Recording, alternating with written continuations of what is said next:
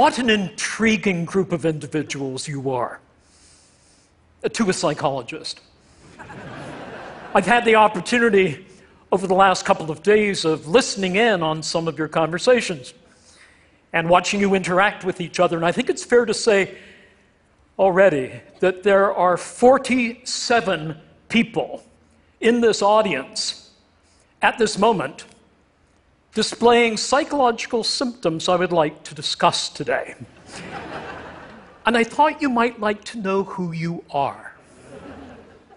But instead of pointing at you, which would be gratuitous and intrusive, I thought I would tell you a few facts and stories in which you may catch a glimpse of yourself.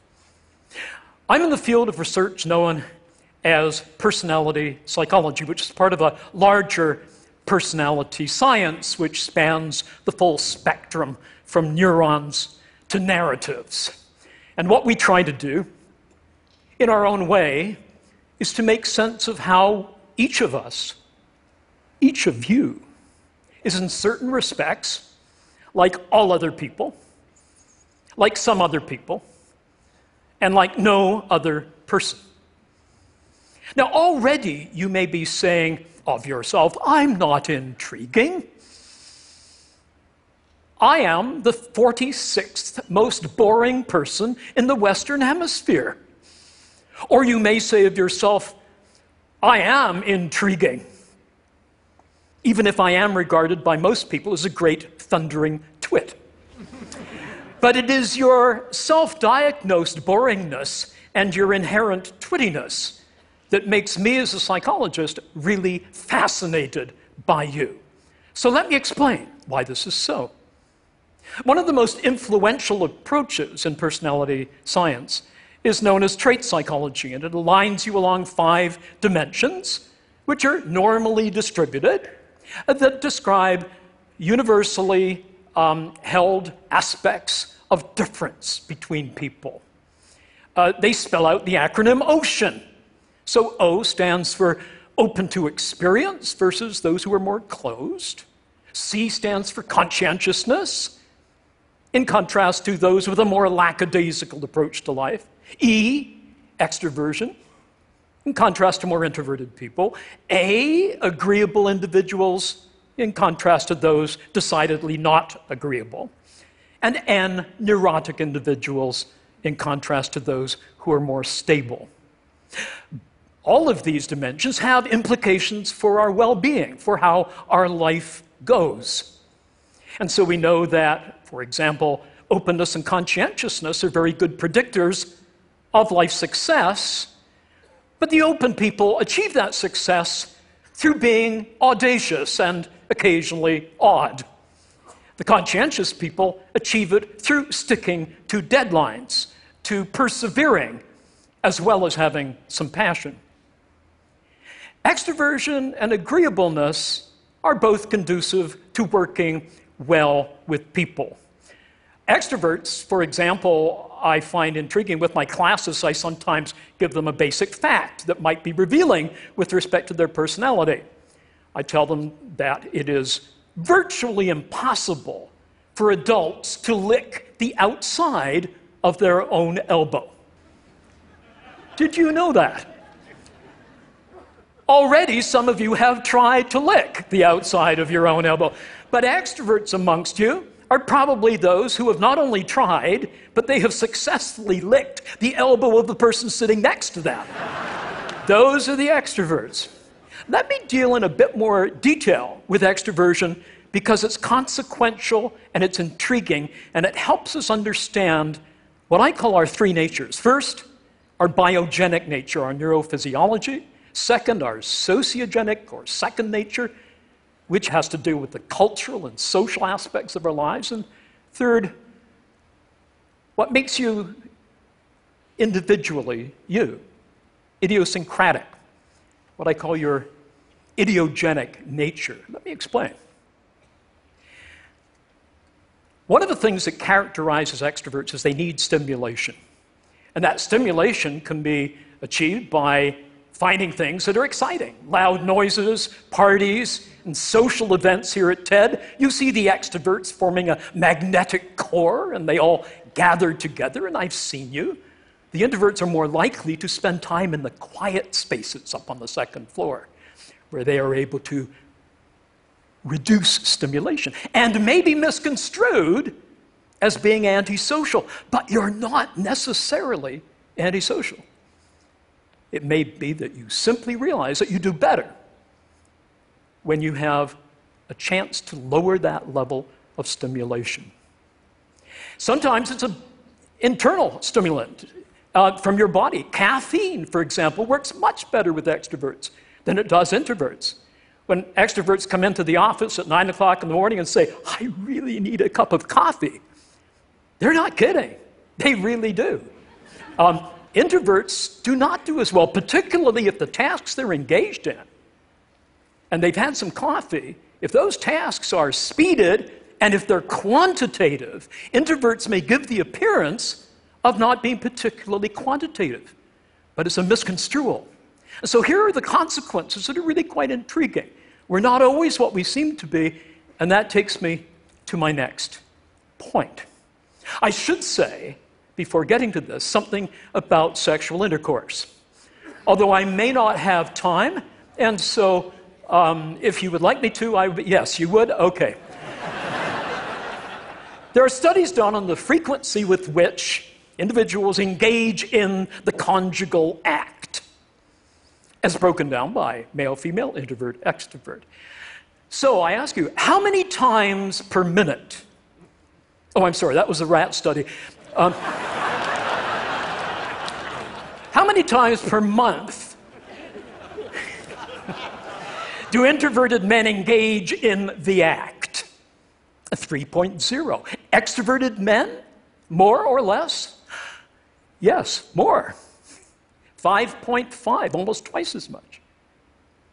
Introverted women, 3.1. Extroverted women, frankly, speaking as an introverted male, which I will explain later, they are heroic. 7.5, they not only handle all the male extroverts, they pick up a few introverts as well.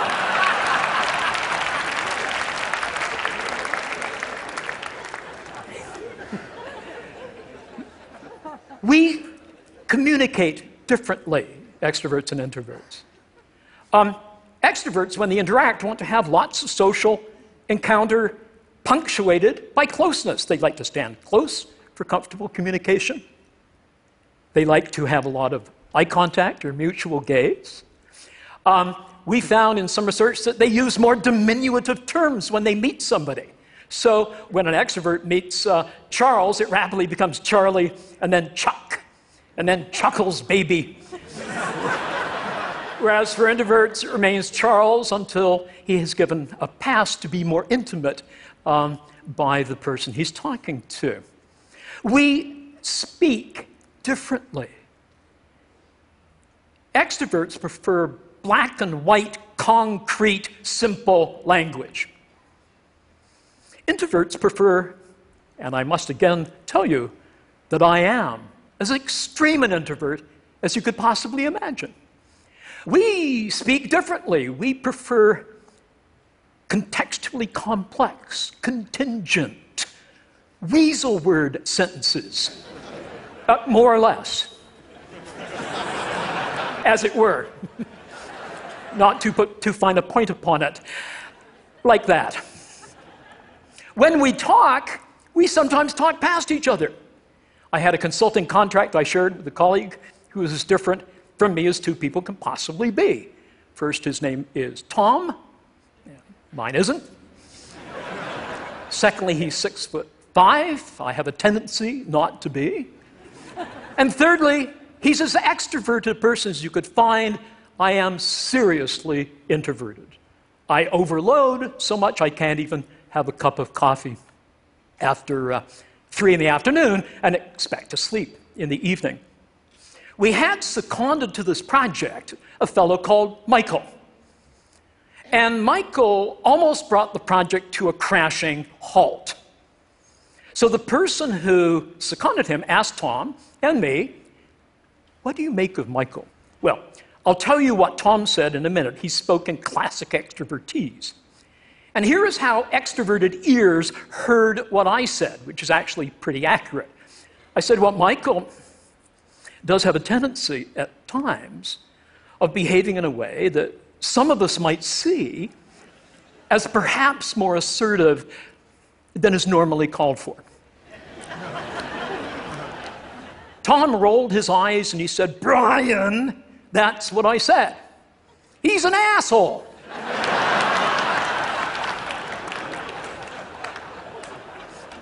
now, as an introvert, I might gently allude to certain assholic qualities in this man's behavior, but I'm not going to lunge for the A word. But the extrovert says if he walks like one, if he talks like one, I call him one, and we go past each other. Now, is this something that we should be heedful of? Of course, it's important that we know this. Is that all we are? Are we just a bunch of traits? No, we're not. Remember, you're like some other people and like no other person. How about that idiosyncratic you? As Elizabeth or as George, you may share your extroversion or your neuroticism. But are there some distinctively Elizabethan features of your behavior or Georgian of yours that makes us understand you better than just a bunch of traits that make us love you? Not just because you're a certain type of person. I'm uncomfortable putting people in pigeonholes. I don't even think pigeons belong in pigeonholes. So, what is it that makes us different? It's the doings that we have in our life, the personal projects. You have a personal project right now, but nobody really may, nobody may know it here.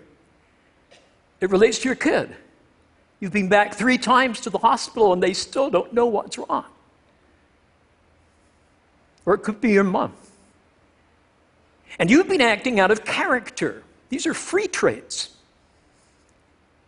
You're very agreeable, but you act disagreeably in order to break down those barriers of administrative torpor in the hospital to get something for your mom or your child. What are these free traits? They're where we enact a script in order to advance a core project in our lives. And they are what matters. Don't ask people what type you are. Ask them, what are your core projects in your life? And we enact those free traits. I'm an introvert, but I have a core project which is to profess. I'm a professor. And I adore my students, and I adore my field. And I can't wait to tell them about what's new, what's exciting, what I can't wait to tell them about. And so I act in an extroverted way because at 8 in the morning the students need a little bit of humor, a little bit of engagement to keep them going in arduous days of study. But we need to be very careful when we act protractedly out of character. Sometimes we may find that we don't take care of ourselves. I find, for example, after a period of pseudo extroverted behavior, I need to repair somewhere on my own. As Susan Cain said in her quiet book, uh, in a chapter that featured the strange Canadian professor who was teaching at the time at Harvard, um, I sometimes go to the men's room to escape the slings and arrows of outrageous extroverts. I remember one particular day when I was um, retired to a cubicle trying to avoid overstimulation. And uh, a real extrovert came in beside me, uh, not right in my cubicle, but in the next cubicle over.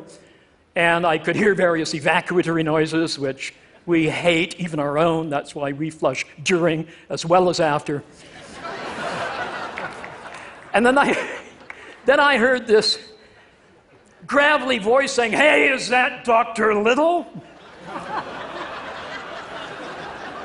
if anything is guaranteed to constipate an introvert for six months, is talking on the John. That's where I'm going now. Don't follow me. Thank you.